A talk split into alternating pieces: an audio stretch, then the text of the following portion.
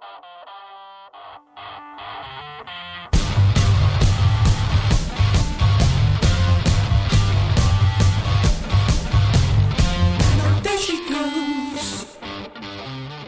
Olá, sejam muito bem-vindos ao Posto Emissor. Estamos a 9 de dezembro de 2021 e este é o episódio número 85 do podcast semanal da Blitz.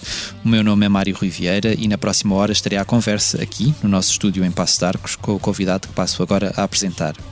Chama-se João Menezes e, para quem não reconhece o nome, começo por esclarecer que não é músico, embora seja a música, obviamente, que o traz aqui. Falámos pela primeira vez em junho passado porque é um dos responsáveis pela vinda para Lisboa do Festival Sonar, um dos mais conceituados eventos de música eletrónica, mas não só, nascidos em Espanha. A quatro meses da primeira edição do Sonar Lisboa, voltamos agora à conversa para saber o que podemos esperar do festival, mas também para perceber como é que um ex-secretário de Estado, com um currículo que passa por áreas como a sustentabilidade, o ensino, a tecnologia ou a reabilitação de zonas históricas da cidade de Lisboa, chega ao concorrido setor dos grandes eventos de música. Olá João, bem-vindo ao, ao posto emissor. Olá Mário, bom dia. Obrigado por teres aceitado este, este nosso convite. Obrigado, eu.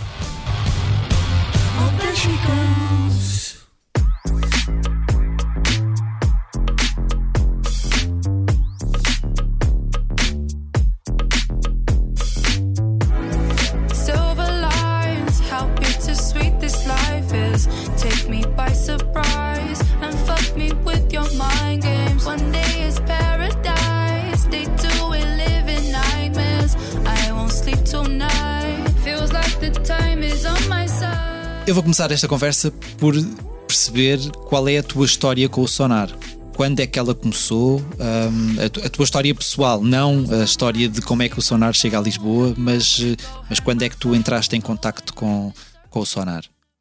Eu, olá, bom dia mais uma vez. Eu entrei em contacto com o Sonar há, há cerca de dois anos uhum. um, e na altura pelo meio mais convencional e com o resultado mais inesperado que podia ter, que foi enviei um e-mail e eles responderam uhum. e responderam, sugeriu uma, uma, uma, uma, marcação de uma reunião uh, e fizemos essa reunião e essa primeira reunião correu bem, levou uma segunda reunião e a partir daí temos o rastilho da história todo. Eh, a narrativa começa desse modo convencional, há um e-mail que tem resposta e depois há uma reunião uhum. à qual se segue outra.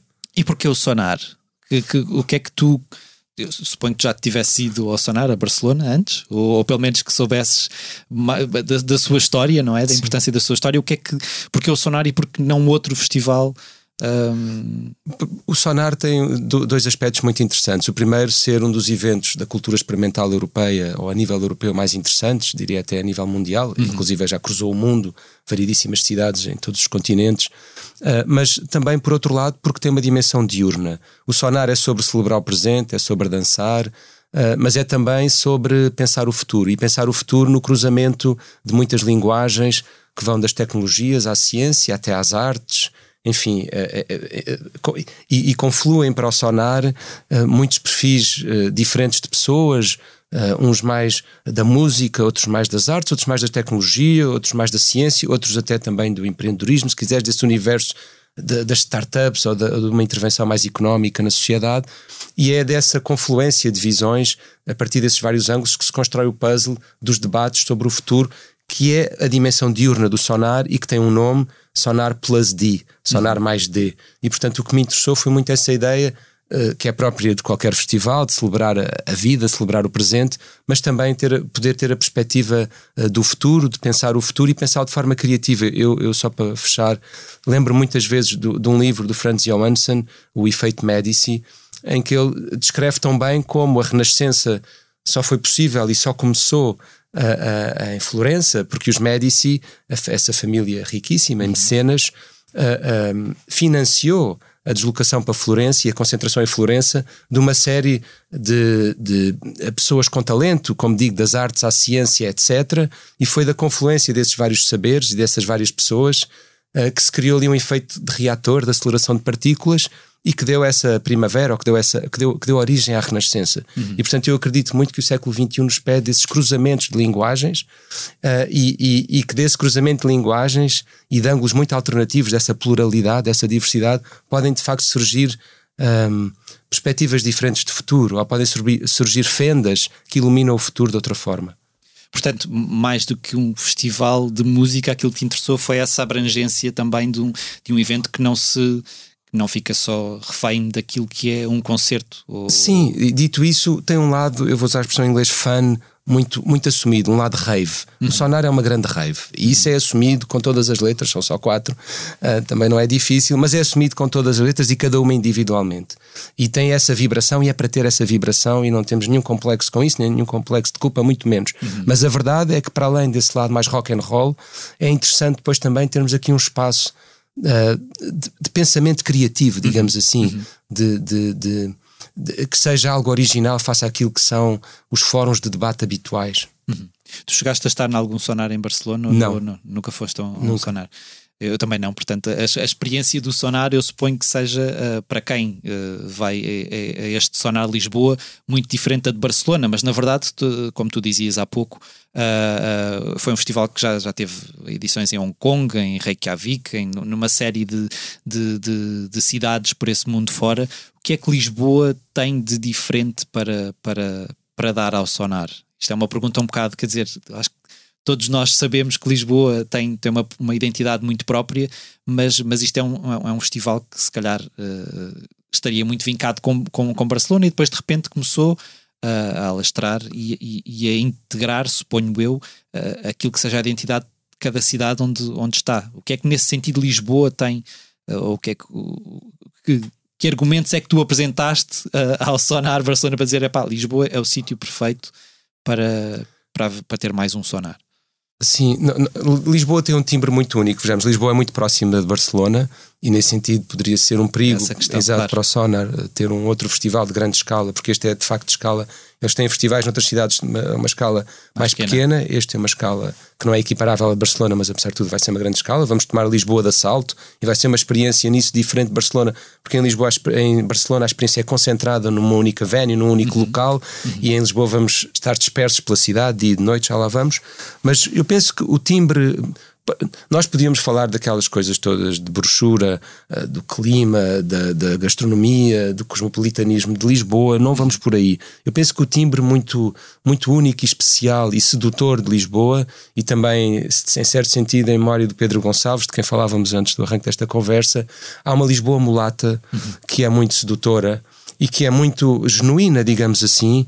Uh, Lisboa tem uma musicalidade com uma influência de outras geografias, de hemisfério sul, africanas, brasileiras, enfim, etc., que fazem de Lisboa uma malha única, um tapete que é cruzado por fios, por sonoridades que não são comuns em, ou que não existem em nenhuma outra cidade onde o Sonar já passou. Nós tivemos, obviamente, equipas do Sonar a virem a Lisboa várias vezes, eles ficaram absolutamente deslumbrados. Teve um efeito imã, essa africanidade, se quisermos, ou essas, essa, essa dimensão mulata de Lisboa, para não, não reduzir apenas à uhum, uhum, influência, uhum. à influência africana, claro. Essa, essa questão que tu dizes, eu lembro quando estava na conferência de imprensa, a primeira coisa que eu pensei foi: é um festival que vai estar em zonas até bastante afastadas da cidade de, de, Lisboa como é que isto se vai depois uh, orientar? Vai haver uh, transportes especiais de um lado para o outro? Porque, na verdade, se estamos no Caixa Seré depois queremos ir para o Beato, uh, segundo eu sei, a nível de transportes públicos nem sequer é assim muito fácil, não é? Sim, é verdade. Tem esse, tem esse desafio, digamos nós não foi uma decisão fácil a, a, decisão de dispersar o festival pela cidade, mas o, o, festival também, para além do público português e de Lisboa, português em geral, também tem uma vocação para atrair públicos internacionais uhum. da Europa e não só, e, e achámos que Lisboa merecia essa, esse cuidado. Digamos que o equiparável ao local onde acontece, acontece em Barcelona, Barcelona perdão, seria a FIL. Uhum. Uh, seria para nós muito empobrecedor eh, fazer um festival na FIL, com todo Sim. o respeito e carinho pela FIL, mas é para outro, é exato, é, é para outros fins e portanto é muito diferente de ter a possibilidade de ir ao Coliseu, ao Pavilhão Carlos Lopes, ao Hub Criativo do Beato, enfim, ao, ao, ao, Pavilhão do Rio, que é lindíssimo, no antigo Centro de Congressos de Lisboa, e, e, e ter essa experiência de clubbing e de cidade, e, e, as próprias exposições de arte contemporânea, as próprias uh, uh, conferências, digamos assim, uh, saem muito enriquecidas, poderem acontecer em locais, como, como, como diz Mário, mais, com mais identidade, com mais espessura, e portanto com mais vida própria. E, portanto, tomámos essa opção cientes de que vamos ter aqui um grande desafio do ponto de vista da gestão de público, se quisermos, para não termos ninguém insatisfeito. E, esse, e essa será uma das será uma, um dos aspectos-chave críticos da programação. Como é que nós conseguimos, sobretudo à noite, equilibrar a programação de três salas de maneira a conseguir distribuir os públicos uhum. uh, sem que haja depois a má notícia de que chegamos a um local, queremos ver um concerto e já está lotada a sala e temos que ir para outra, porque, como diz, não são assim tão perto. Uh, vamos ter transportes, uh, estamos a trabalhar sobre isso. Inclusive, temos uma parceria com a Gira, as bicicletas de uhum, Lisboa, uhum. mas não será apenas esse o meio de transporte. Temos um, um, uma grande preocupação com o tema da sustentabilidade e, portanto, queríamos muito ser um festival uh, que não só debate o tema, ou seja, como é que nós tratamos melhor o planeta e as pessoas, mas põe em prática, mas o põe em prática também. Claro. Quando nós falámos em junho, tinhas-me tinhas dito que, que gostavas que o, que o, cartaz representasse muito o que é a música que se faz em Lisboa, que se faz em, em Portugal. Tu és uma pessoa muito atenta à música que se faz em Portugal e, particularmente, à música Uh, quer dizer, eu não queria encaixar o, Sonar no, num festival de música eletrónica porque na verdade ele é mais do que isso, não é? Acho que, acho que há muita coisa que gira uh, em, em, torno de, da música eletrónica, mas não só. Pronto, uh, és uma pessoa muito atenta à, à, música que se faz em, em, em Portugal nesse, nesse campo? Um, eu, eu, tenho que, enfim, eu tenho que ter a modéstia de reconhecer, eh, até porque isso corresponde à realidade, que não sou do meio uhum. e, portanto, a minha vida, das nove às cinco, digamos assim, não é no meio da música e, portanto, uhum. há, há, muita informação ou que não me chega ou que eu já não tenho uh, capacidade de processar porque, porque já é o fim do dia. E, mas eu sou muito curioso e muito atento dentro desta limitação de tempo, e já não para dizer de vocação ou de competência, mas sobretudo de tempo. Mas sim, olha, por exemplo, uh, vamos ter, temos na nossa programação o Euclides, que é uma voz nova portuguesa que nos chega a partir de Aveiro, não é? Uhum, uhum. E que terá os seus 20 anos. Um, e que eu já tive a oportunidade, por acaso, de ouvir ao vivo no Lux, agora há uns meses.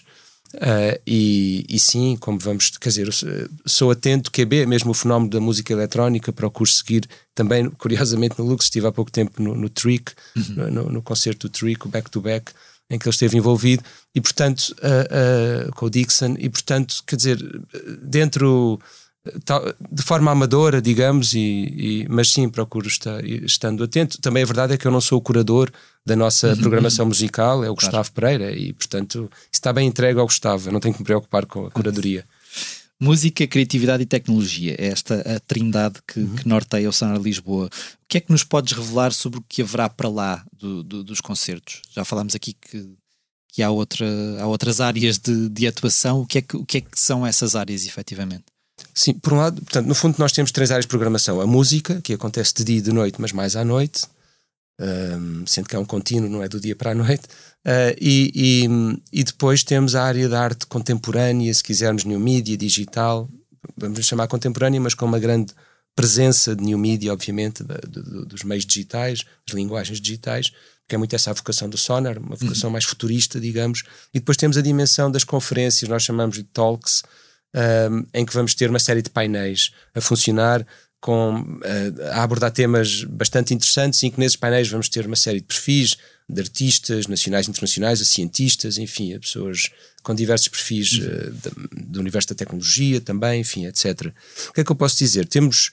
Uh, nós vamos revelar só o cartaz do Sonar Mais D, que é a tal parte diurna Sim. da arte e das conversas, das uhum. talks, em janeiro. Dito isto, temos uh, o Alessandro Cortini, dos Nine Inc Nails, a trabalhar numa peça que, que, como, financiada por é uma comissão nossa e, portanto, é uma encomenda nossa, digamos, para uhum. o Sonar para abril.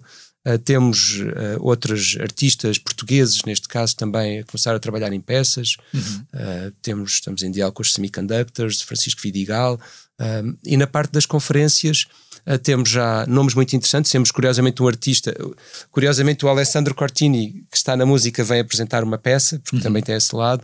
E temos alguém que, da arte contemporânea, o Trevor Panglin, que vem fazer uma, um, dar um contributo na dimensão conferências e não na sua okay. dimensão habitual como artista. E portanto temos o Trevor Panglin, temos, a, por exemplo, já a nível de nomes portugueses, a Elvira Fortunato, uma cientista uhum. bem conhecida uhum. portuguesa. Uhum. E portanto vamos ter assim uma, uma, mistura, como é próprio do Sonar, de Eclética. gerações, de perfis, etc. Uhum.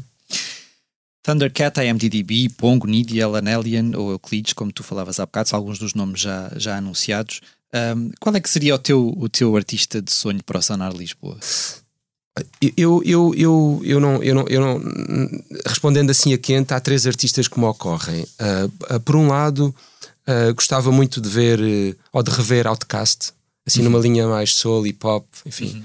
funk. Um, e, e, e, estariam muito bem os Outcasts, ou mesmo a Grace Jones, estaria muito bem.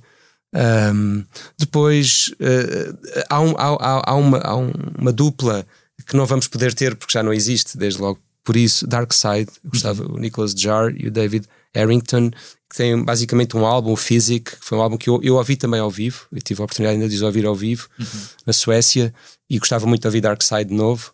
Uh, e há um, este sim, poderíamos, poderíamos vir a ter. Há um produtor da Alemanha, DJ também, o FDMIN, que é um techno aqui já um bocadinho mais uh, com mais BPMs, uhum. que eu gosto muito, gosto particularmente do FDMIN. Aliás, ontem estava a ver o resumo da minha, do meu uh, do meu Spotify do ano passado e uh, o tema que mais ouvi foi um tema da FDMIN, seguido por um tema de uma outra banda que eu gostaria muito de ter e que chegámos a procurar sondar, mas é uma banda algo misteriosa, os Salt, uhum. e que tem este tema uhum. Masterpiece, que é lindíssimo. Sim, foi a segunda sim, música que eu ouvi mais o ano passado e portanto entre Salt, FDMIN, Outcast e, e os Dark Side, diria que seriam. Eu, eu Salt imagino-te a ouvir das 9 às 5, mas se calhar Tecno assim mais com BPMs não te imagino ouvir uh, enquanto estás a trabalhar. Não, também ouço, também, também ouço. ouço. Eu consigo, eu gosto muito de techno eh, e não tenho para todas okay, as ocasiões. Ok, ok. Um bocadinho mais low beat, obviamente, durante das 9 às 5. Pois. É impossível não te, não te perguntar isto, tendo em conta aquilo que, aquilo que se está a passar novamente. Estamos outra vez sem perceber muito bem o que é que, o que, é que vai acontecer nos próximos tempos em termos de pandemia, o, o, o, que, é que, o, que, é que, o que é que vai acontecer efetivamente. É impossível não te perguntar. Uh, eh, um, estamos a quatro meses do, do, do Sonar Lisboa.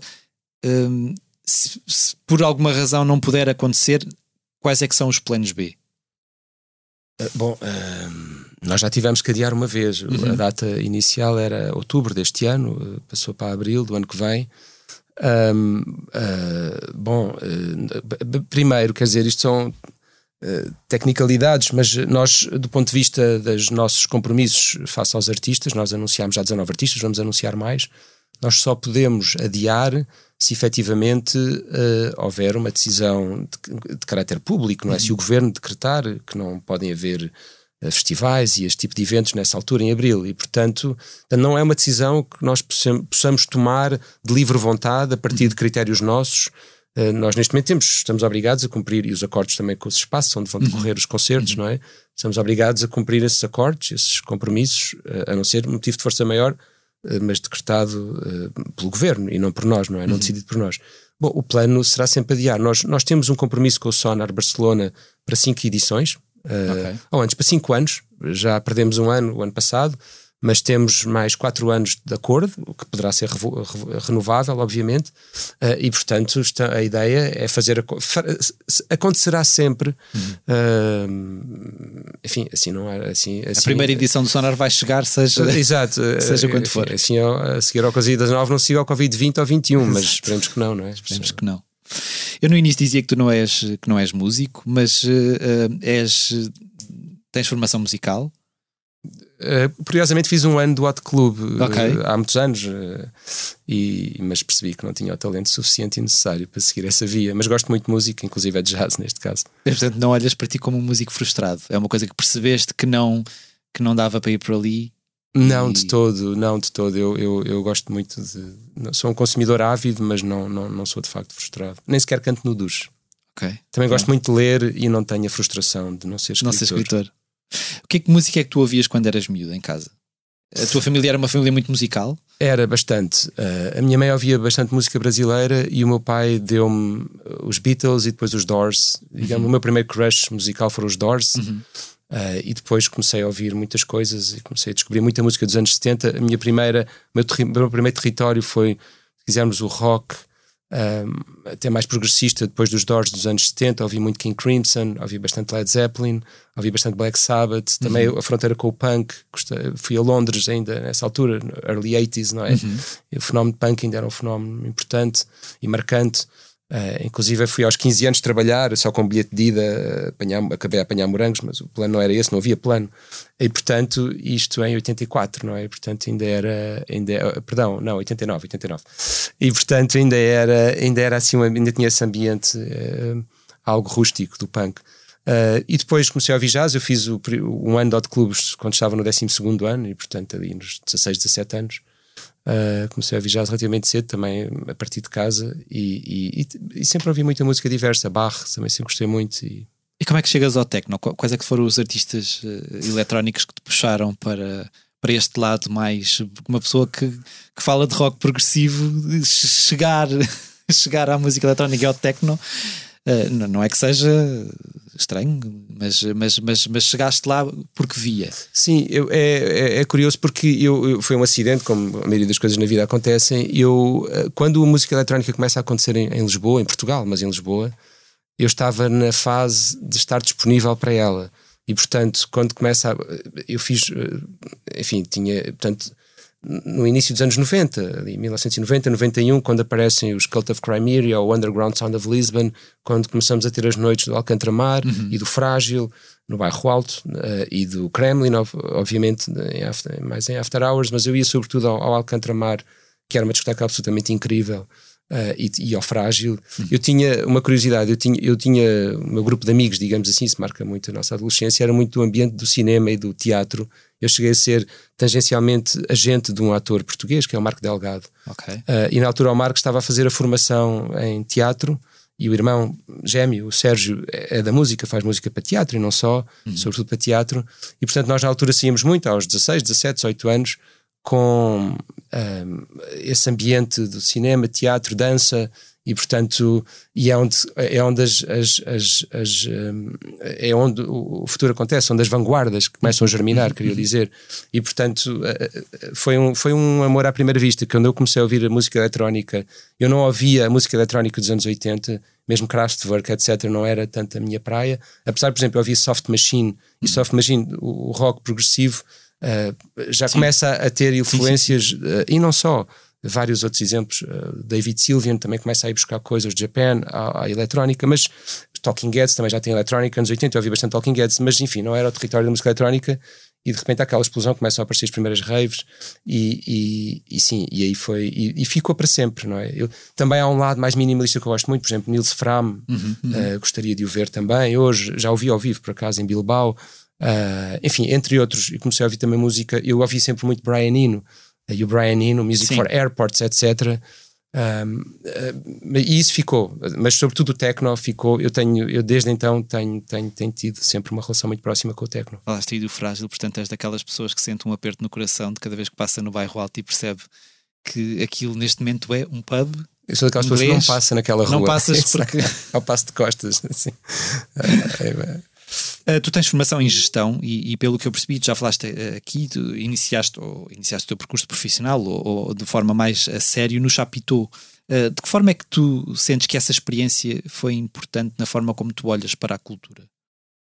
Sim, o, o Chapitão foi muito interessante porque na minha vida foi, foi assim, um, um também algo inesperado. Eu, eu, eu, ainda tive, depois do curso de gestão, algumas experiências mais corporativas no universo das empresas e da consultoria e dos mercados financeiros, e depois estava muito cansado daquele ambiente muito árido. E de repente fui fazer um mestrado, não importa país que tem, em estudos do desenvolvimento, o tema da pobreza e da, da ajuda ou da cooperação para o desenvolvimento dos países, sobretudo do hemisfério sul e acabei por ir a Timor fazer dois meses de trabalho de campo.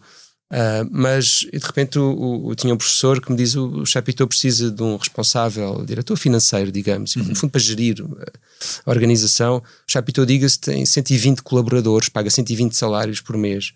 40 professores e depois 80 uhum. uh, pessoas full-time, sem contar com o restaurante e a esplanada, que não são chapitô, são concessionados sim, sim, sim, um terceiro. Portanto, é uma grande estrutura, porque tem uma dimensão cultural, mas depois também tem a área educativa, uma escola profissional de artes ofícios de espetáculo, e depois ainda tem uma área social, de intervenção social, a vários níveis, nas, naquilo que são as prisões para jovens, denominadas centros educativos uhum, em uhum. Lisboa, e não só. Tem equipas diárias que diariamente vão a esses lugares uh, trabalhar com o que se chama esses jovens em risco, não é? E portanto é um projeto muito polifacetado. E eu, esse professor diz-me que estava à procura de um diretor financeiro e eu vou a uma entrevista com a Teté, a Teresa Ricu, fundadora e ainda diretora do, uhum, do, do uhum, E, e foi assim uma coisa absolutamente feliniana eu que vinha dos tais ambientes mais planos e cinzentos e uh, um bocadinho amorfos. Ela desconstruiu isso tudo. Exato, foi assim, e eu fico, foi como se estivesse a ver um caleidoscópio, não é? E, e, de repente tudo fez sentido e tivemos uma conversa que correu lindamente, ela já nem falou com mais ninguém, eu no dia seguinte comecei e foram quatro anos incríveis. Hum. E como é que alguém, uh, uh, eu, porque quando nós pensamos isto, se calhar é um preconceito meu, mas quando pensamos em gestores, pensamos alguém que obviamente pensa principalmente no lucro, não é? Ou, ou naquilo que uh, o que é que se retira de, de lucrativo de, de, de, alguma coisa. O, o, equilíbrio entre o sentido de missão que há uh, numa atividade cultural e, e, aquilo que é. Porque eu acho que há muita gente que olha para a cultura como tipo. Uh, se calhar são só uns malucos que estão ali a fazer coisas e isto não é rentável. Como é que, como é que como é que alguém como tu, que, que está atento a isso, vê esta, essa, essa, essa visão estranha que eu acho que ainda se tem da cultura como uma atividade que não será uh, à partida assim tão rentável? Sim, eu, a minha ideia, sabe, eu, eu tenho nacionado do mundo do futebol, mas para usar uma vez perguntaram ao Figo, ao jogador, uh, o, que é, o, que é, o, que é, o que é que é um bom jogador de futebol e ele disse: um bom jogador de futebol é alguém que faz brilhar os colegas de equipa, uhum, uhum. é alguém que coloca a bola para depois alguém marcar golo. E eu sempre tive essa perspectiva sobre o papel que eu podia ter. Eu não sou, como há pouco dizíamos, um músico frustrado, nem uhum. um escritor frustrado daria um dedo para ter um talento desses, mas não tenho e não vivo com essa frustração, porque a ideia de colocar a bola no sítio certo para alguém chutar a baliza é uma ideia que me agrada muitíssimo e, portanto, a, a, a ideia. De, o meu contributo para o Chapitão, ou, ou, ou, mesmo no contexto, eu depois trabalhei em ONGs em África e na reabilitação dos tais bairros, a ideia sempre foi tentar colocar a bola num sítio certo para que alguém possa chutar a baliza e criar as condições, neste caso, para, para que a comunidade artística possa fazer um trabalho com condições. Uh, isso obriga a ter alguma disciplina, como é evidente, alguma noção de planeamento, de organização, mas em prol uh, de uma coisa maior, que é, o, o, o, que, que é dar espaço de liberdade para que esses talentos possam emergir e possam trabalhar sem terem os condicionalismos que nós conhecemos. Uhum. Eu, eu, sabe, o, aquilo que mais me seduz, se quiser, é a ideia de poder construir futuro. Uh, e essa ideia de construção de futuro precisa uh, muitíssimo dessas linguagens, aquilo que pode dar conteúdo ao futuro. Nós sabemos que essas linguagens. Pessoas, não é? Claro, e, exato. E, e, nós, ao damos às pessoas que trabalham estas linguagens o espaço para poderem ter um papel, nós, uh, o século XX foi um século em que se esgotaram muitas ideologias políticas, em que nós vimos estiolarem-se, assistimos à erosão de muitos ismos, muitas ideologias políticas. Que ideologia podemos ter hoje? A do capital? Não, obrigado. Uhum. As ideologias hoje que podem ser de facto mais universais e contagiantes e que podem ajudar a construir século XXI e por aí fora, são essas que nos chegam a partir dessas pessoas que nos falam a partir de, de, de, dos lugares da cultura ou, Mas essa mensagem parece ecologistas. Que não, parece, parece, que não passa, não é? Nós continuamos a olhar para as pessoas como números ainda na, na, nas grandes empresas de, deste país, eu suponho que a nível mundial seja exatamente o mesmo, não é? Continuamos a olhar muito para as pessoas como como números e não como pessoas válidas que têm algo a contribuir. E eu acho que isso na cultura é ainda mais grave porque é, estás a trabalhar numa área em que efetivamente se produz pensamento e se tenta passar mensagem, seja ela qual for, não é? Claro, não, quer dizer, nós não somos uma espécie, nós temos pela espécie mais inteligente, não podemos assumir que somos, só para dar um exemplo, há vida na Terra há 550 milhões de anos. 550 milhões é um grande número.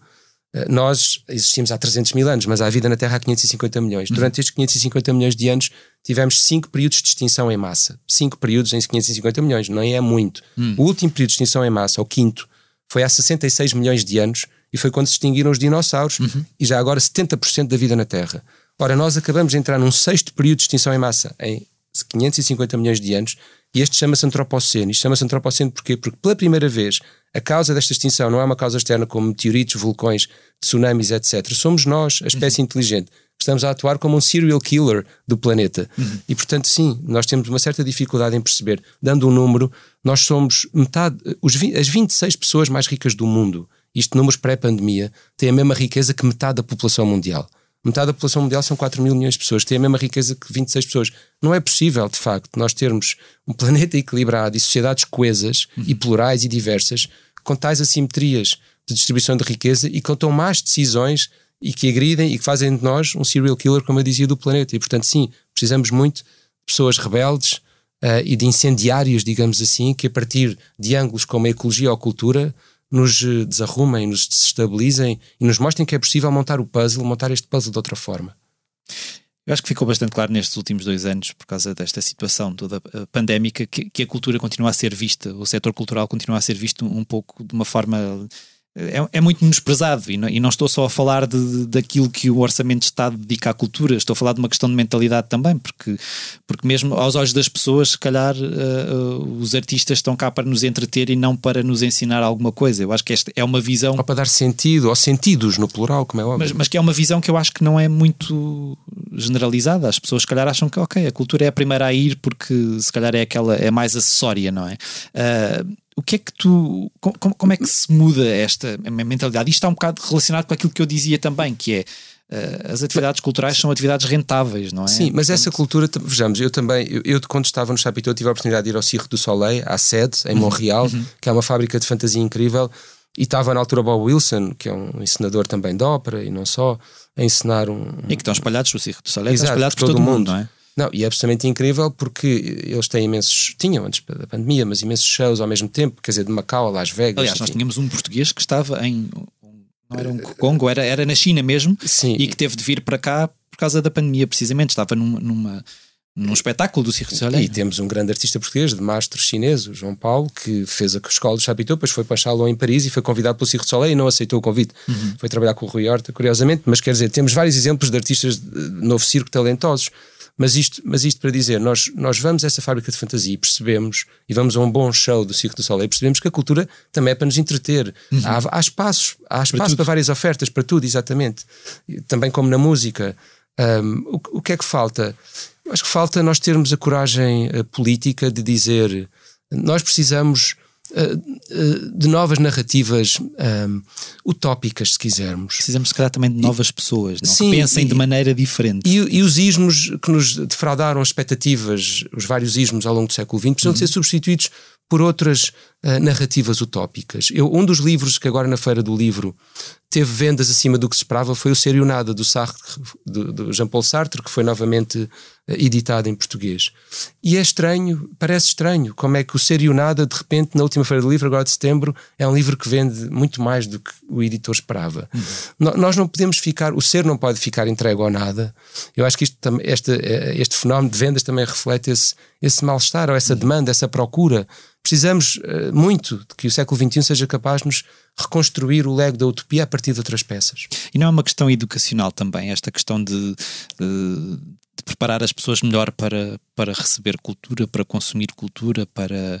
Uh, porque na verdade, nós, se falarmos das, das escolas no outro dia, eu falava disto com, com a minha colega, se calhar há livros que nós lemos uh, no décimo ou no décimo primeiro ano, se calhar ainda não estamos preparados. Uh, Uh, emocionalmente até para ler aquilo e se calhar deveríamos ter outro tipo de via para chegar até, uh, até às crianças, aos jovens e mostrar-lhes que a cultura uh, não é só não é só uma coisa, não é só uma coisa que está ali uh, e que depois nós, quando crescemos, damos como garantida, ah, os artistas estão aqui, independentemente do que. Mas na verdade, há muitos artistas que nestes últimos dois anos, se calhar, se perderam pelo caminho ou se vão perder pelo caminho e vão fazer outro trabalho qualquer porque não têm proteção.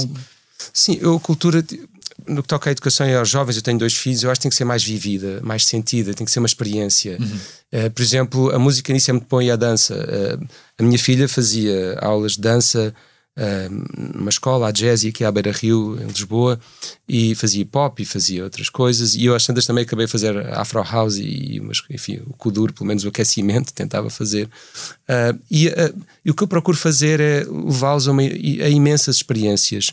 E há coisas que eu acho que vão funcionar. E, e, funcionam menos bem. Por exemplo, vejo a minha filha ao concerto Mob Deep, uh, que é assim um, um hip hop mais old school que eu amo mas de repente o ambiente estava pesadíssimo e ela assustadíssima com o ambiente, uh, e aí foi um furo acima. Mas depois, às vezes, acho que o Wanda Gulbenkian ou uma ópera é um furo acima e ela não, e sente-se bem. E portanto, o importante é que seja uma coisa muito vivida e depois desconstruída em conjunto e sem a ideia de que a cultura tem que ser uma coisa intelectualizada ou que tem que ser uma coisa uh, uh, necessariamente densa ou complexa. Nós vamos ver, como digo, dos Mob Deep à, à programação uh, de música ou dança da Gulbenkian, ou, ou vamos ver vamos, levo sempre posso aos festivais ou, ou, uh, e também deixo que sejam eles a escolher ou as exposições de arte contemporânea, ainda ontem fui com a minha filha ao Museu da Cidade e depois temos uma conversa despretensiosa uhum. e sobre, sobre o que vimos e o que é que cada um sente do que viu e o que é que, como é que nos interroga aquilo que, que vimos uhum. e como é que nós interrogamos o que vimos. Por exemplo, a arte contemporânea nisso deixa muito espaço para interrogações porque não é uma narrativa muito fechada, uh, mas não pode ser chato, não pode ser demasiado pesado ou demasiado denso, intelectualizado. Tem que ser uma experiência que vai até aos Mob Deep ou que vai até. Uh, enfim, eu, por exemplo, eu gosto muito do Sam the Kid uh, e levei também os meus filhos uma vez ao concerto de Sam the Kid, ainda ao Iminente, o Festival Iminente era em Oeiras uhum. e era um concerto, era um DJ set, não era um concerto, mas pronto.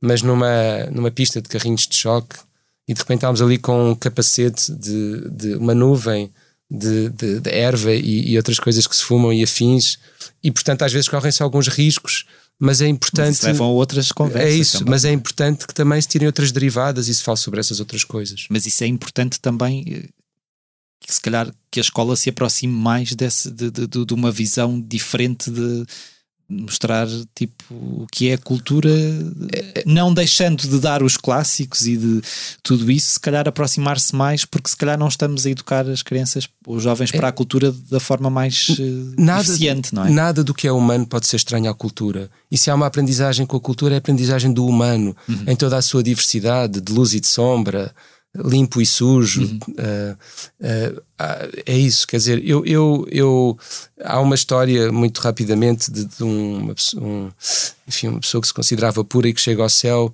e, e estranha ser posto na fila e vê muitas outras pessoas que eu considerava mais impuras passarem à frente e diz: Então, e eu que tenho as mãos puras? E alguém diz: Tens as mãos puras, mas vazias. Uhum. A cultura serve para nos encher uhum. as mãos e o coração com tudo. Tu foste secretário de Estado da Juventude e do Desporto durante seis meses.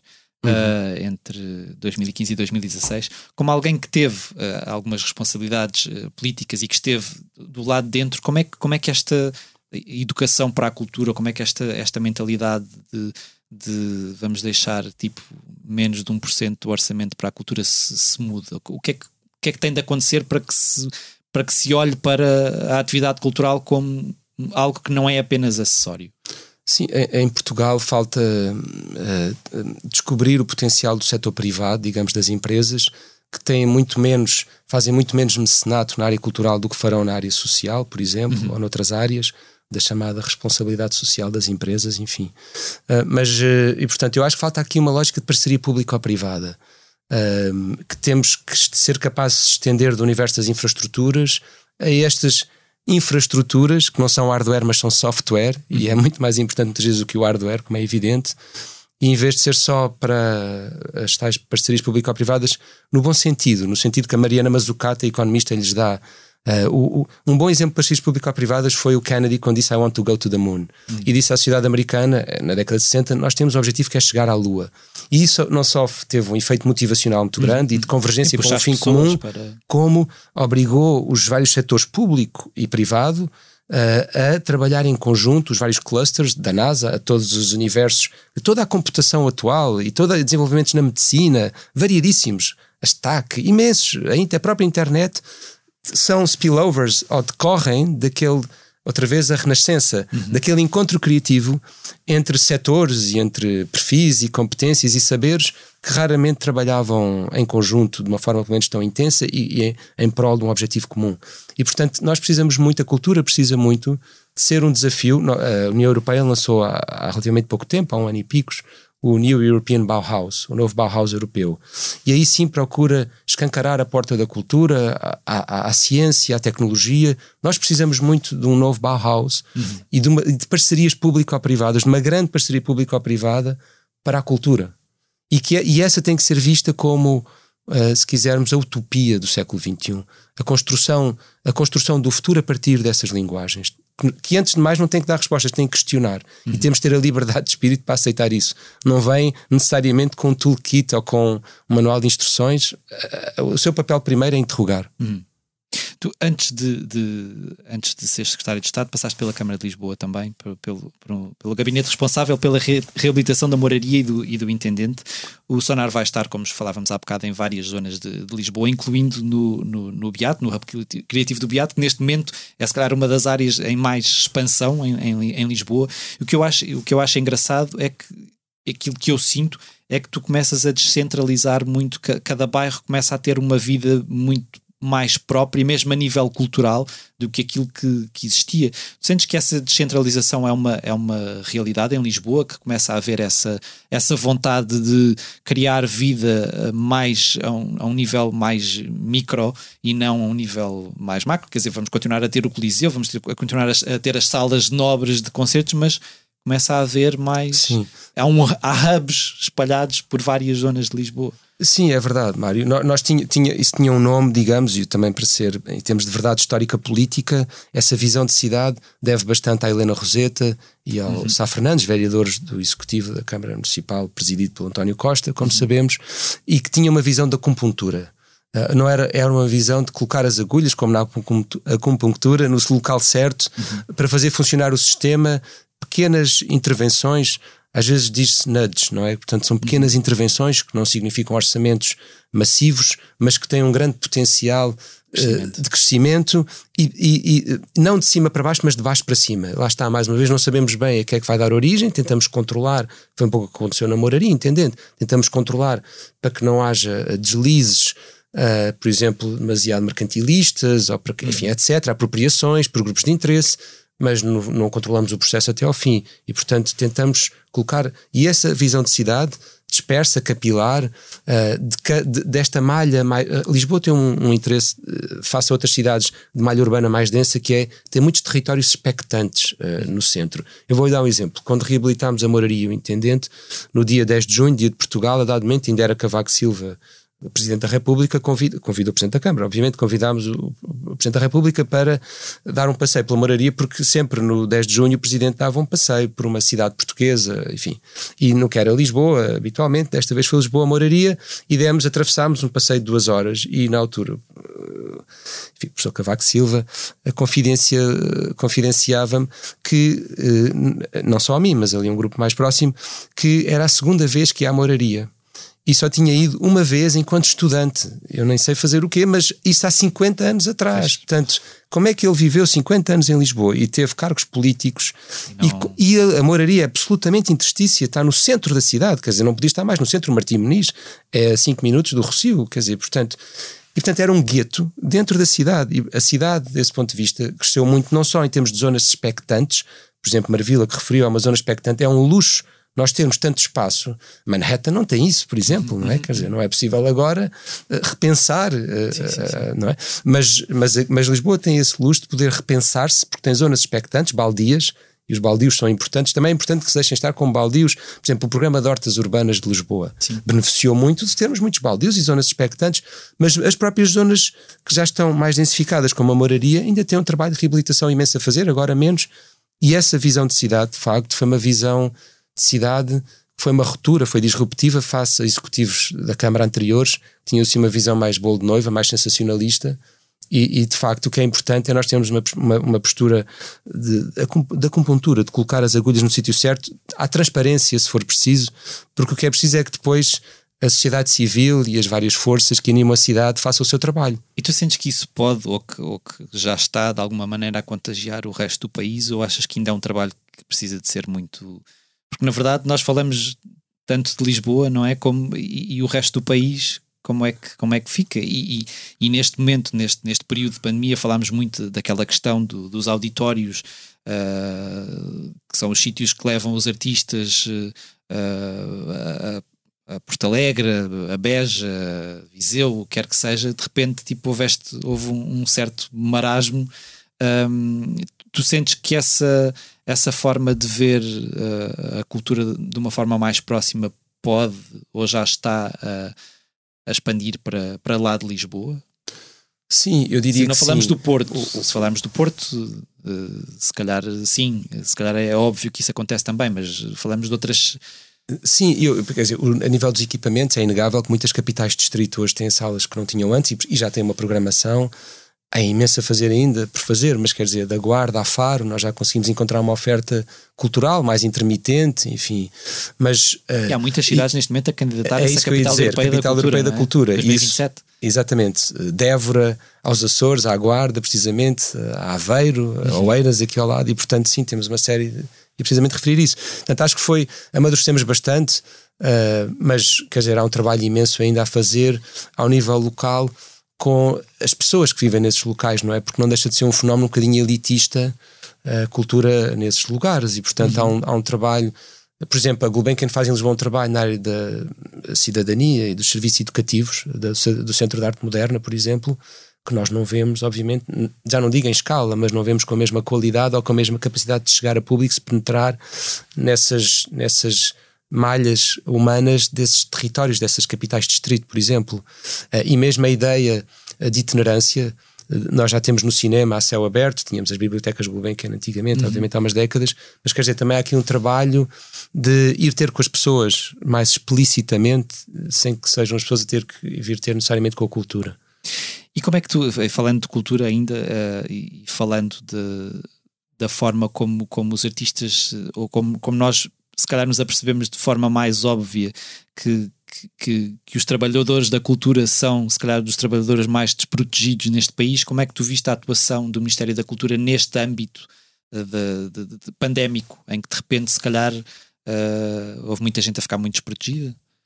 Sim, eu... Ou ainda mais desprotegida do que aquilo que já Sim, eu, eu, eu, queria fugir muito a um comentário político mais objetivo e direto. Uh, primeiro, eu tenho uma amizade com a Graça Fonseca, ministra, uhum. digamos, e, e, a pergunta não é nesse contexto, eu sei, mas, mas dizer Até isso. porque isto é uma questão de sucessivos Sim, governos, exato, não, é? não, exato, não estamos a falar de um governo específico. Mas, e, e reconheço e percebo muitas das críticas, mas também da comunidade artística, por acaso tivemos agora finalmente uma conquista que foi o reconhecimento do, do, estatuto. do estatuto exato de trabalhador do setor, que era uma reivindicação antiga, mas quer dizer, mas também percebo que, que que, que, é uma questão que já vem de trás, é uma questão mais supra, macro, ou seja, a, a, o próprio Ministério da Cultura não tem tido o peso dentro do governo, ou tem tido o peso que o Primeiro-Ministro entende dar-lhe. E os sucessivos Primeiros-Ministros. a nem ter. Exato. Passámos um período em que nem tivemos. Exato, só tivemos que sair de Estado. É? E, portanto, os sucessivos uh, Primeiros-Ministros, governos, não têm dado à cultura o estatuto que ela merece e, e, e precisava de ter, de facto, para nós sermos sociedades mais saudáveis e coesas.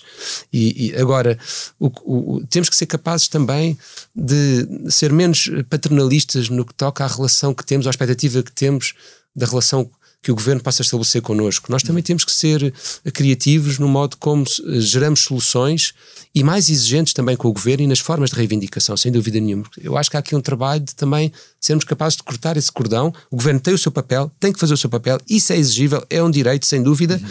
Dito isto, temos que ser capazes de, de, levar soluções ao governo e dizer: olha, porque é que nós não fazemos assim? Em vez de ficar à espera de uma solução ready-made, uhum porque é as tais parcerias, por exemplo, que eu dizia, sim. quando digo público ou privado, envolvendo sociedade civil, o privado aqui não é só o universo das empresas sim, de todo, sim, ou supranacionais, ou, e portanto aí o, Europa Criativa tem dado algum apoio, mas nós, apesar de tudo, concorremos, os nossos projetos são projetos relativamente discretos no contexto da Europa Criativa, dessa linha de financiamento, e portanto acho que há aqui um trabalho também a fazer supergoverno, sem negar a obrigação do governo fazer o que lhe compete. Não, eu, eu, estive no, no, mês passado, há dois meses, no, no, no MAMA, num festival em, em, em França, em Paris, um festival de conferência, uma das maiores uh, conferências de, de, de, mundo, do mundo da música em, em França, e, e, havia muitos convidados. Uh, de outros sítios da Europa e todos eles se queixavam um pouco da forma como a cultura é, é vista pelos governos nesses países e França era sempre dada como o, o bom exemplo, ou o, o, bom exemplo a seguir nesse sentido, porque em França efetivamente há eh, outro tipo de apoio e nós aqui nem, nem estamos a falar propriamente de mas, ó Mário, eu aqui vou dar dois exemplos rápidos. Por exemplo, eh, e são totalmente distintos, contrastantes. Um, há uma iniciativa chamada Trojan Horse Was a Unicorn. O uhum. cavalo de Troia era um unicórnio. Sim que é eh, promovida pelo André Lourenço, o fundador, que é um português, mas que acontece esta iniciativa em Portugal, em Tóquio, em, eh, agora voltou a Troia, precisamente, mas já aconteceu em Tóquio, enfim, outros. E é um festival o maior, talvez, do mundo, em pequeno, porque é de nicho de animation, de animação. É financiado pela Sony, a Pixar, uhum. e é lá que se encontram é, e a interseção da cultura uh, com a economia, se quisermos, e a tecnologia, é lá que vai recrutar a Pixar e a Sony. Eu tive agora em Troia em setembro no lançamento, teve a Ministra da Cultura e o Ministro da Economia, curiosamente, uhum. uh, e no regresso à casa deste festival. E portanto, nós precisamos, por um lado, e há quem odeie o termo, mas esta ideia de indústrias criativas, nós precisamos ser mais talentosos a desenvolver esta ligação à economia. Isso precisamos. Por outro lado, também devo reconhecer, e contrastando com isto que estava a dizer, eu já tive a oportunidade de ser, eh, em várias edições, jurado do ICA, do Instituto de Cinema e Audiovisual. Uhum. E odeio que queiram reduzir a ideia de apoio ao cinema a algo que tenha viabilidade comercial. Algo que tenha viabilidade comercial não precisa de apoio. Nós precisamos certo. de cinema de autor e de cultura de autor. E, portanto, temos que ser capazes de pensar a cultura nesta eh, abrangência que é, por um lado, na relação com a economia e as indústrias criativas, do design, enfim, a música, tudo, a animação, como eu dizia, e, e, a, e que é a base de, de, tanto, de tanto audiovisual futuro, não é? até, e temos artistas talentosíssimos, muitíssimo talentosos, e temos aqui novas profissões possíveis e que não estamos a explorar, enfim, até a animação 3D, a, a, a virtual reality, a, a, realidade aumentada, enfim, por aí. Uhum. Mas por outro lado também precisamos ter uma cultura Herbert Welder, de autor, sem querer agora, sim, aqui sim, num sim, clichê, não é? Sim. Uh, saltando agora da cultura para, para, para uma das áreas a que, a que digas o desenvolvimento sustentável, uh, eu pergunto, e isto também um pouco relacionado com, com o sonar, porque na verdade há bocado falávamos aí de, de, de do pôr em prática, não é?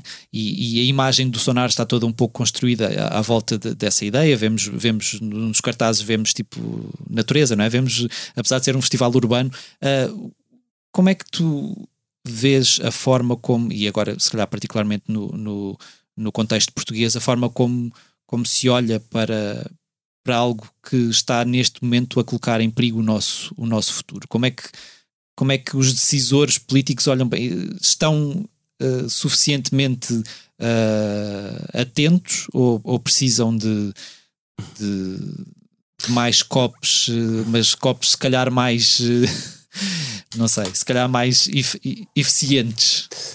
Eficientes e eficazes, sobretudo. Uh, sim, eu, uh, eu, curiosamente, eu estava só aqui a mostrar uh, a máscara que eu trago é da COP26, curiosamente. Uhum. sim, quer dizer, eu vejo, e também pela experiência da COP, já que referiste a COP, Mário, mas eu, eu vejo os atores políticos muito reféns do, do curto prazo, muito a governar para o curto prazo. Eu há uns anos conheci um astronauta numa conferência americano que foi numa missão Apollo à Lua nos anos 70, ele tem agora 90 e picos, e ele dizia uma coisa muito interessante no regresso à Terra, aquela imagem de ver o planeta brilhante uhum. com o fundo escuro do universo e que é sempre assim transformadora, não é? é uma epifania, e ele diz: a minha epifania foi uh, a de que a Terra precisa de um plano estratégico a 250 anos. Eu não sei se nós precisamos de um plano a 250 anos, mas nós não podemos estar a governar para o próximo semestre resultados económicos, para o próximo ciclo político que é daqui a um ano ou daqui a dois. Nós precisamos de governar para 2050, para 2100. Precisamos de horizontes mais largos. Uhum. Todo o sistema económico está montado numa lógica de incentivos de curto prazo. É? Os gestores têm incentivos se tiverem bons resultados de vendas este ano. Os políticos têm incentivos que é ganhar as próximas eleições daqui a seis meses, para o ano que vem. E, e nós temos de ser capazes de criar uma lógica de incentivo que seja eh, eh, que permeie o longo prazo. O, o, problema é que nós, humanos, condição humana, está muito pouco disponível para fazer sacrifícios no presente para benefícios futuros. Uhum. Nós gostamos do instant reward, não é? Sim, Portanto, sim, vamos sim. ao acabar a conversa, vamos dois ao WhatsApp, se ao, ao Instagram, ver se há algum instant reward. Estamos num caminho em que é cada vez mais instantâneo, não é? Isso. É cada vez mais queremos coisas para agora, para este segundo ou até para o segundo anterior, se for. E esse é, um, é o problema. Os políticos têm medo de governar para longo prazo, têm medo de perder as próximas eleições, por causa da ruptura social, etc. E assim não vamos lá. E, portanto, eh, e cada um de nós individualmente também tem muito pouca disponibilidade para perder conforto, sem nenhuma narrativa maior do que o imediato. Nós hoje vivemos melhor do que viviam um rei há 200 anos. Temos de ter esta noção, melhor uhum. do que a uhum. realeza há 200 anos. Se nós olharmos para o que era a vida dos nossos avós ou bisavós, era muito diferente da nossa. Na alimentação, na mobilidade, nas viagens, na roupa, na cultura, em uhum. tudo, nas, nas férias. Quer dizer, eu estou a falar, obviamente, há imensas bolsas de pobreza e de exclusão, mas em termos médios, eu vou-lhe só dizer um, um número, um único número. O PIB per capita, desde há 200 anos, aumentou 14 vezes face a 1820, 2020, o PIB per capita aumentou 14 vezes. Uhum. Ou seja, a, a, riqueza global, mundial, produzida pelo mundo todos os anos, a dividir pela população global, apesar da população ter aumentado 7 vezes, passámos de mil milhões de pessoas para 7 mil e tal milhões de pessoas, ainda assim, portanto, o denominador aumentou muito, uh, o número uhum. das pessoas pelas quais dividimos a riqueza, como aumentou de forma exponencial a riqueza, o PIB per capita aumentou 14 vezes. E, portanto, nós hoje temos, em média, porque isto é uma média, claro, não negando essas bolsas de pobreza e exclusão, nós hoje temos condições de vida, nível de vida que nunca tiveram ímpares, longevidade, saúde, uhum. educação. E, portanto, temos que ser capazes de distribuir e dar acesso a este património, que é um património que, no fundo, é da humanidade. E ao isso acontece, ou então, é evidente que a narrativa, por exemplo, na COP, que os países desenvolvidos fazem para os países em desenvolvimento. Não, vocês agora não podem emitir gases com efeito de estufa. Então, mas vocês estão onde estão e têm os carros e os frigoríficos e tudo sim, isso sim, e o bem-estar eh, que têm porque... porque... emitiram carbono como se não houvesse amanhã durante 100 anos ou durante 150 anos. E agora vem-nos dizer que nós não podemos emitir carbono para a atmosfera. Portanto, nós, eu há pouco dizia também, as 26 pessoas mais ricas têm a mesma riqueza que metade da população mundial. Ou nós corrigimos isto, ou não há narrativa nem ideologia que possa. Eu, na Guiné, por exemplo, o exemplo da Guiné, onde, onde a ONG com a qual eu estive envolvido eh, trabalha bastante em Bafatá. As pessoas uh, vão buscar árvores e a deflorestação decorre do suprimento das necessidades básicas mais imediatas, como seja cozinhar. Hum. Não pode dizer a uma mãe que, que precisa claro. de lenha para cozinhar não. que não vá custar uma árvore, com os impactos enormes que isso tem na biodiversidade. E, portanto, nós conseguimos, de facto, ter um planeta, sociedades mais coesas e diminuir drasticamente as desigualdades sociais, ou é impossível qualquer narrativa, seja ela de caráter político, os ismos, uhum. seja ela de caráter uh, ecológico, cultural, enfim, o que seja. Mas na verdade estamos num momento em que, em que vemos que que as coisas nem nesse sentido mudam muito, não é? Claro, a questão da, exemplo, da, vacinação, não é? É isso. E como é que nós, como é que, como é que nós caímos neste ridículo de não perceber que temos que estar todos vacinados para todos estar bem? E como é que nós não percebemos que temos, precisamos de novos projetos? A ideia do Kennedy do é, acima de tudo falta do, de inteligência. Do ir à Lua. Claro, nós que dizemos que somos a espécie inteligente e que depois somos um serial killer do nosso próprio futuro. O, o, o, uh, por exemplo, iniciativas como o rendimento básico universal. Nós já devíamos estar a discutir isto. E portanto, o ir à Lua do século XXI tem que ser discutir, por exemplo, um rendimento básico universal ao nível do G20, do G7, da União Europeia, dos vários, da União, das Nações Unidas, dos vários locais onde temos para discutir, para discutir futuro. Hum. Discutir e construir. E nesse sentido, de que forma, e voltando agora ao Sonar para terminar a conversa, de que forma é que, é que o Sonar vai ser um festival mais verde? Sim, o Sonar vai ser de, desde logo no conteúdo das, das, da sua programação, quer a arte contemporânea, quer as conversas, as talks, vão uh, abordar temas uh, de, de, caráter, se quiser, uh, relacionados com a sustentabilidade e, portanto, relacionados com, com, precisamente com as pessoas e com o planeta. Enfim, se quisermos, com a natureza e com a coesão social e a diversidade, enfim. Uhum. Um, a partir de ângulos que são criativos e que são próprios do sonar, nada no sonar é uma narrativa demasiado explícita, mas isso é, é, é, é próprio da, da, desse matiz.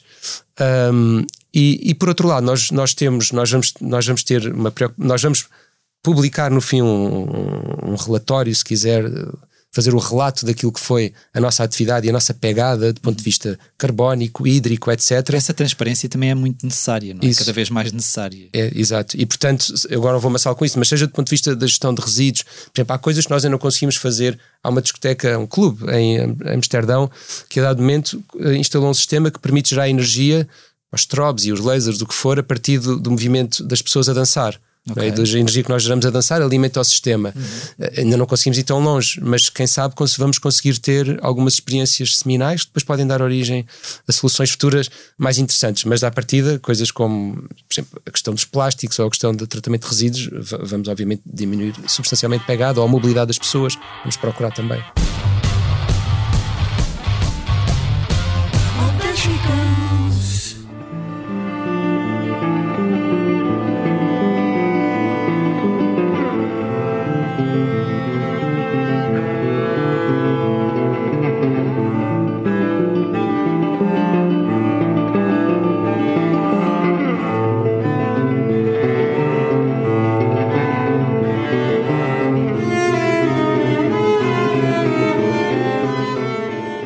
Semana ficou marcada por uma daquelas notícias que nós nunca queremos dar. Uh, morreu Pedro Gonçalves, músico que melhor conhecemos como contrabaixista dos Dead Combo, mas que ao longo dos anos trabalhou com nomes como Sérgio Godinho, Mazgani ou Aldina Duarte e integrou também a banda Ladrões do Tempo, liderada por Zé Pedro.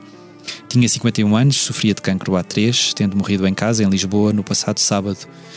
Os seus problemas de saúde tinham motivado recentemente o cancelamento dos últimos concertos da digressão de despedida dos Dead Combo Tito Trips, seu parceiro musical há 20 anos, despediu-se com uma mensagem de agradecimento pela música, por aquelas noites, pelos dias, pela estrada, por essa aventura e pelos longos silêncios, recordando a noite em que se conheceram e a boleia que lhe pediu. Mas as reações à morte de Pedro Gonçalves vieram dos mais variados quadrantes. Jorge Palma, Lena D'Água, Márcia, Selma Walmus, a atriz Maria Rueff, o historiador e político Rui Tavares e Graça Fonseca, Ministra da Cultura, foram alguns dos que relembraram a excelência e a atitude generosa do músico, que começou por construir o seu percurso no jazz. A equipa da Blitz junta-se a estas e muitas outras vozes para endereçar profundos sentimentos aos amigos e familiares de Pedro Gonçalves. Tu estavas aí a dizer que passaste pelo Hot Clube, o Pedro também começou precisamente pelo, pelo Hot Clube. Tu conhecias o Pedro? Tinhas alguma, ou tinhas alguma ligação muito próxima com a música dos Dead Combo? Há bocado falaste do Lisboa Mulata, não é? Sim, eh, com a música sim, o Pedro em particular não, temos muitos amigos em comum, mas, eh, mas, mas eu e ele não, digamos assim. Hum. Nunca tivemos uma relação propriamente.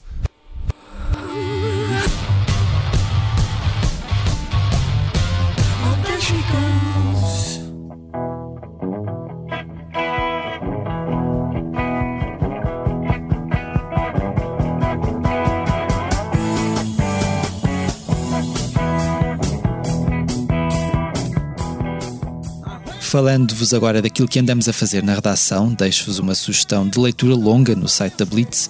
Numa entrevista exclusiva, António Garcês, o outro pai do rock português, falou-nos sobre um percurso musical que passou por bandas como Pentágono, Arte e Ofício ou Roxigênio nos anos 70 e 80.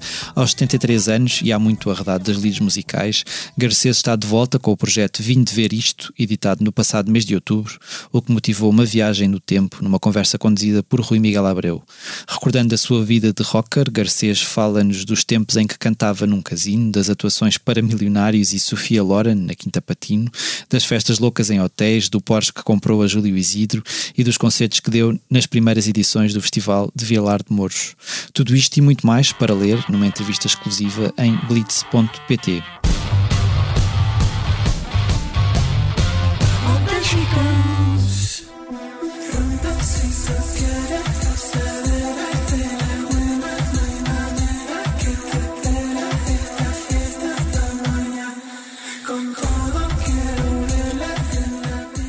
Esta semana não vos trago um, nem dois, nem sequer três. Sugiro-vos quatro novos álbuns editados na passada semana pela artista venezuelana Arca. Depois de, no ano passado, ter mostrado Kick One, a primeira parte desta pentalogia de discos, que incluía colaborações com Björk, Rosalia, Sophie e Shy Girl, leva-nos agora numa hercúlea viagem discográfica de quase 150 minutos, aprofundando pistas que tinha deixado no primeiro registro. Com o seu experimentalismo habitual, atira-se à desconstrução e reconstrução de um género chamado reggaeton, navega por águas assumidamente pop e cria uma espécie de obra pós-humana que apela a mais do que apenas ao sentido da audição. Ao longo dos quatro discos, todos com ambientes muito particulares, uns mais violentos, outros mais pacificadores, recebe convidados como Sia, o compositor japonês Ryuichi Sakamoto, Shirley Manson, vocalista dos Garbage, o violoncelista Oliver Coates ou Planning to Rock. Não é uma experiência fácil, mas é um dos pontos altos do percurso de uma das artistas mais relevantes e arrojadas da última década. João, tu és fã da Arca. Uh, era um nome que gostarias de ter, por exemplo, no, no Sonar Lisboa? Seguramente. Seguramente sim, sou, sou gosto e, e gostaríamos imenso que ela pudesse vir, mas não está ainda em plano. Esperemos que sim, que venha.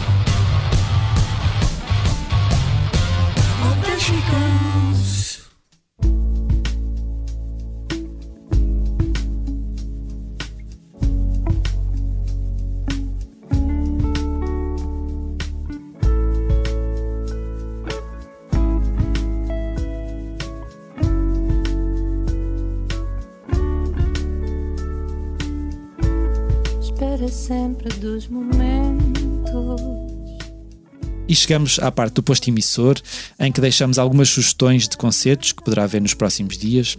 A 10 de dezembro, Diogo Pissarra leva consigo Bispo ao palco do Tivoli, em Lisboa. No dia seguinte, os Resistência celebram 30 anos, com um concerto na Casa da Música, no Porto, e os Cais Sudré Fun Connection, junto com Áurea e NBC, apresentam o espetáculo The Cotton Christmas, no CAI da Figueira da Foz. No dia 15 de dezembro, Márcia atua no Tivoli. No dia seguinte, Selma Wamus celebra o seu aniversário com um concerto especial no Beleza, em Lisboa. Jorge Palma leva o espetáculo 70 Voltas ao Sol ao Centro Cultural de Belém, também em Lisboa. E António Zambujo apresenta-se em formato voz e violão no Convento de São Francisco, em Coimbra. A 17 de dezembro, José Cid mostra o novo álbum, Vozes do Além, no Art Club, no Porto, levando-o também ao palco do Capitólio, em Lisboa, no dia seguinte.